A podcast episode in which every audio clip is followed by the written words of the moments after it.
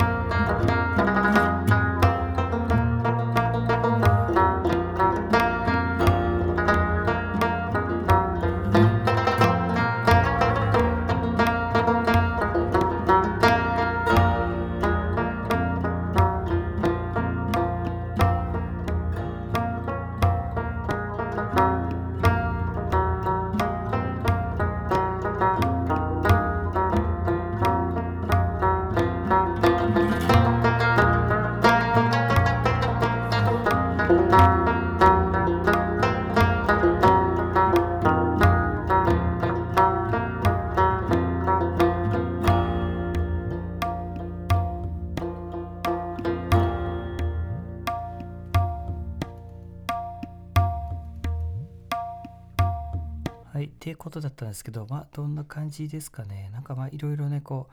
出してくれたんですけど、まあ、特になんか私、結構、まあ、私のところにね、来る、とレッスンのね、えっと、人も結構やっぱこう、何て言うかな、ヒーリング求めてるみたいな側面もね、少なからずあるのかもしれないなと思って、あとやっぱ、えっと、そう、社会的なつながり、これもすごい大事ですよね。やっぱ音楽って、なんだろうな、えっと、例えば絵画とかと違って、この、その場で直接こう生でこう表現できるじゃないですか。まあ、絵画もライブアートとかできると思うんですけど、そういう面でこの、なんか引きこもりすぎないみたいな側面はね、やっぱ音楽ってありますよね。その場の喜びを一緒にこう体感できるみたいな喜びってすごいあると思うんですよね。なので、そうそうそう。まあ、僕はね、音楽教室やってるし、まあ、かなりの時間、音楽、人生の時間、音楽に費やしてるので、まあ、こういうことをね、調べてみました。で、今日もね、あの、そう、今日ちょっと午前中に服の仕事をやって、まあ、すぐなんかあの教材をちょっと作んなきゃと思って楽器のそう教材の録音とかしたりとかで録音しつつあのなんか沖縄三味線の修理とかもちょっと始めちゃってそう僕なんかペグがね1個壊れてたんでそうちょっとこうペグ新しいペグをねちょっと削って、まあ、ナイフみたいなやつで削ったりヤスリで削こで、えっと、整えてそれでこうペグ突っ込んで弦全部張り替えてみたいなやってましたね。で、沖縄三味線もね、結構すごい面白い音しますよね。僕の最初の民族楽器で沖縄三味線だったんですよね。で、いや今やってるあの民族楽器ラバーブ、アフガニスタン、パキスタンラバーブも、すごい沖縄三味線に結構似たフィーリングのところもあるので、まあ、ちょっと復活させとこうと思って、で、なんかあの、ラーガとかね、沖縄三味線でもできるかなと思ってやってみたんですけど、うーん、まあ、なんかちょっとやっぱ難しかったかな。すぐにこう適用できるかって、あの、アフガニスタンとかパキスタンの音楽をすぐ適用できるかっていう、そうでも、うん、なかなか難しい側面はあるかもしれない。まあ、いろいろ実験でね、やってみていきたいなと思います。ということで、そうそう。で、さっきね、ちょっとあの、録音した音源があるので、そうそう、あの教材なんですけど、ラーガヤマンって昨日ほら、えっと、リラックス効果が高まるみたいなね、えっと、モードがあるんですけど、まあ、伝統的なアフガニスタンの音楽で、古典音楽で、それのちょっと後半部分ちょっとやってみたんで、ちょっと録音してみたんですけど、教材なんですけど、ちょっと聞いてもらおうかな。僕も聞いてみますね。ちょっと客観的に聞きたいので。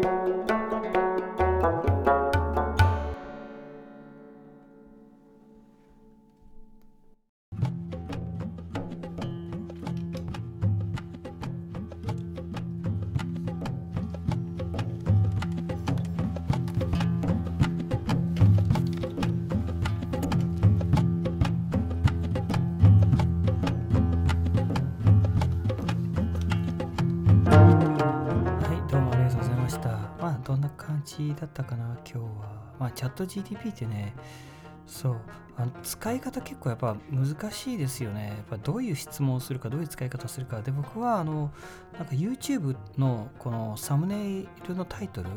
で YouTube のこういう動画ニーズあるかなこういう風に作ったらお客さん喜んでくれるかなみたいなね。そうそういうなんかこうアドバイザーみたいな感じで聞いてるかな。うん。そうまだまだね使い方次第でいいろんなね幅が広がると思うんですけどまあ本当頭いい人はねバンバン使ってると思うんですけどね、まあ、僕もなんかまあそうだな。まあ凡人なりにいろいろね使いながらこう考えていきたいなみたいにと思ってますね、うん、でなんかえっと昔のね例えば草木染めの服とか作ったりとかあとこういう古楽器アフガニスタンとかパキスタンとかね昔の楽器やってるんですけど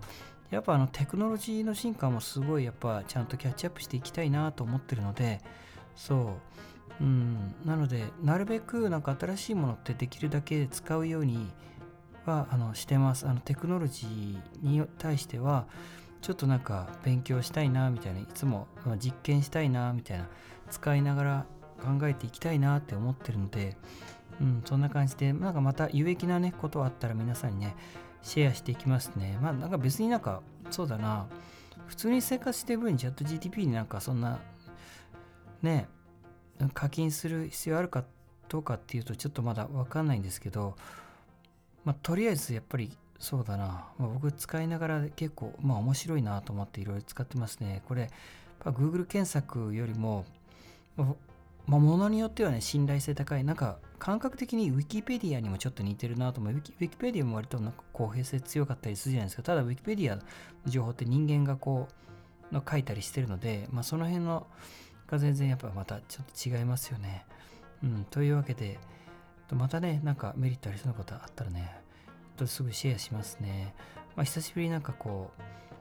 平日が戻ってきて、まあ子供学校始まってね、いやーなんか、